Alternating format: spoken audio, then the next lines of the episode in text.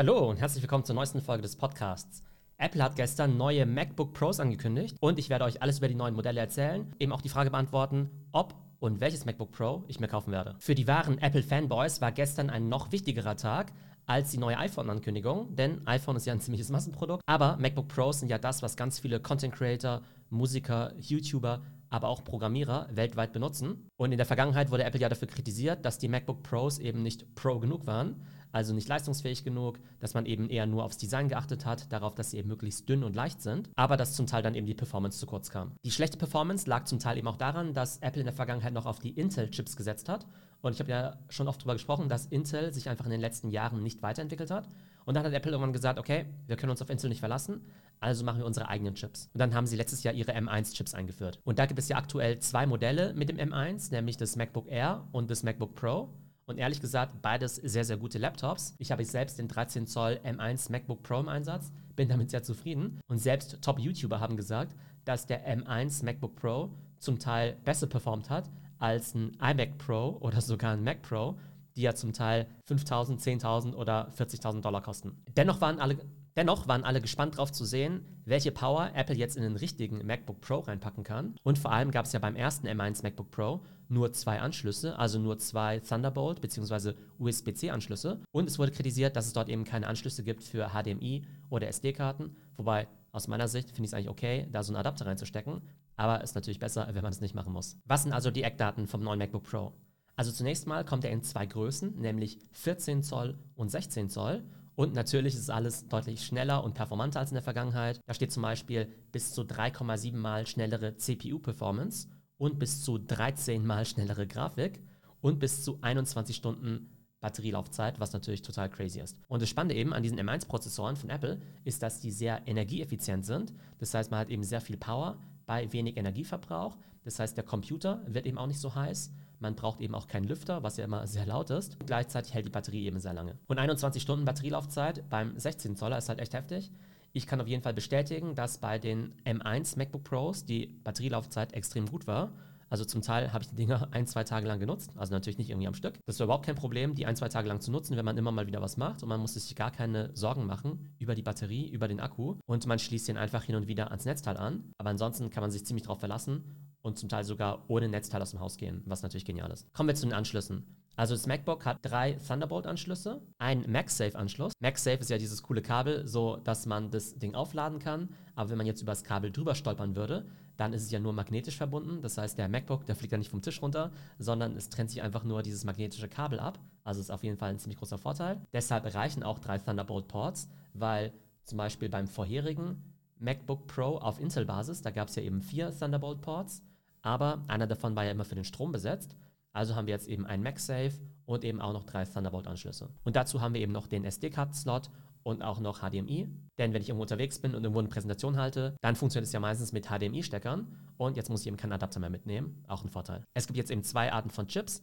Den M1 Pro und den M1 Max. Und was sind da eigentlich die Unterschiede? Also den M1 Pro, den gibt es eben mit 10 CPU-Cores und 16 GPU-Cores, also Grafikkernen. Und man kann den eben mit 32 GB Arbeitsspeicher bekommen. Den M1 Max, den gibt es eben auch mit einem 10-Core-CPU bis zu 32 Grafikkernen und man kann dort eben auch bis zu 64 GB Arbeitsspeicher haben. Und an der Stelle, ganz ehrlich, ich bin nicht so ein krasser Heavy-User, dass ich euch jetzt genau sagen könnte, was für einen Unterschied es jetzt macht, ob man 16 Grafikkerne hat, 24 Grafikkerne oder 32 Grafikkerne und für welche Anwendung man jetzt genau 32 oder 64 GB Arbeitsspeicher braucht. Am Ende werden wir sehen, für welche Konfiguration ich mich entschieden habe. Die Akkulaufzeit haben wir ja schon angesprochen und beim 14 Zoll Modell haben wir eben bis zu 17 Stunden Videowiedergabe und beim 16 Zoll Modell bis zu 21 Stunden. Man muss mal schauen, was es beim täglichen Arbeiten bedeutet. Ich denke aber, wenn man nur ganz normale Office-Anwendungen macht, wie zum Beispiel Teams, Zoom oder Slack, im Internet surfen, Netflix, Discord und so weiter, dann wird man auf jeden Fall deutlich über 10 Stunden bekommen. Wenn man jetzt aber anspruchsvolle Sachen macht, wie Videobearbeitung, 3D-Grafiken rendern, Machine Learning oder Arbeiten mit Daten,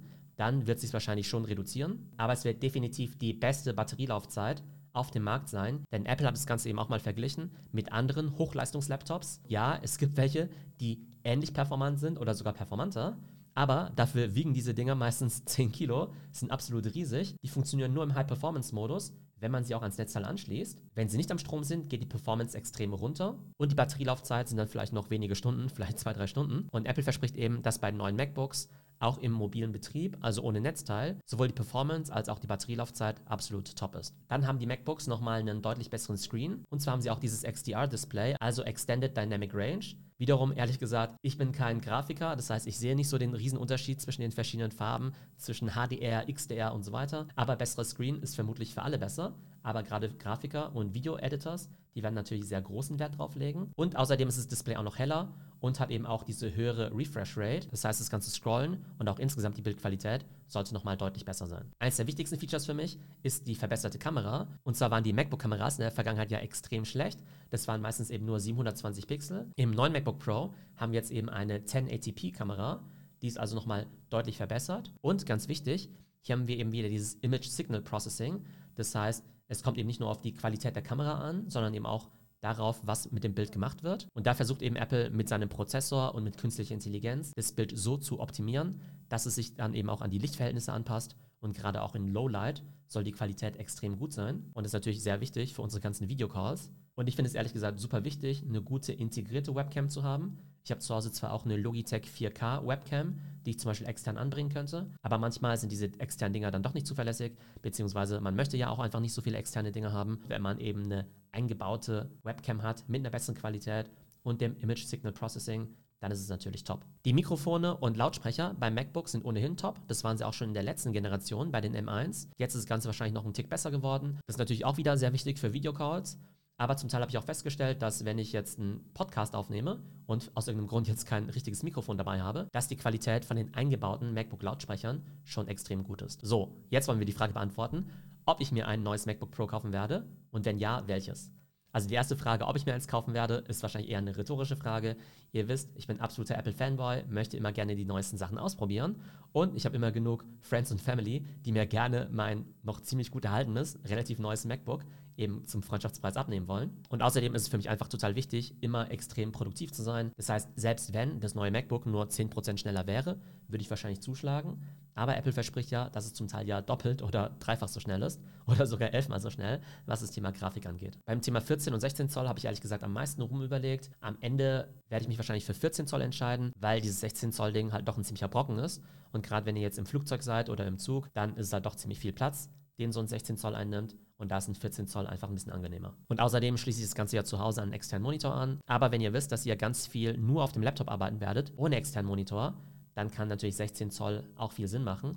Und ich glaube, das Ganze ist auch nur 100 oder 200 Euro teurer. Das 14 Zoll MacBook fängt ja bei 2249 Euro an. Aber ganz ehrlich, ich glaube, für normale Menschen ist das MacBook Air oder das MacBook Pro auch absolut fein. Und die fangen ja zum Teil ab 1100 Euro an. Das heißt, man sollte sich diese neuen MacBook Pros eigentlich nur kaufen, wenn man wirklich auch Pro-Anwender ist. Also Content Creation, Programmieren, Data Science oder ähnliches. Oder weil man Apple-Fanboy ist und einfach immer die beste Qualität haben möchte. Wobei ich sagen muss, von der besseren Kamera, von den besseren Mikrofonen, von dem besseren Screen profitiert eigentlich jeder jeder. Ich glaube einfach nur, dass nicht jede Person diese mega Monster-Chips braucht. Aber wenn man sich jetzt eh schon ein MacBook kauft, dann kann man wahrscheinlich auch ein bisschen future-proofen, also schon für die Zukunft eine gute Konfiguration kaufen. Also ohne jetzt durch alle Konfigurationen zu gehen, ich habe mich für den 14 Zoll entschieden. Ich werde das Prozessor-Upgrade auch nehmen mit dem 10-Core CPU und dem 32-Core GPU. Und ganz ehrlich, ich brauche das Ganze höchstwahrscheinlich nicht. Aber es ist ja schon so, dass ich täglich Content produziere.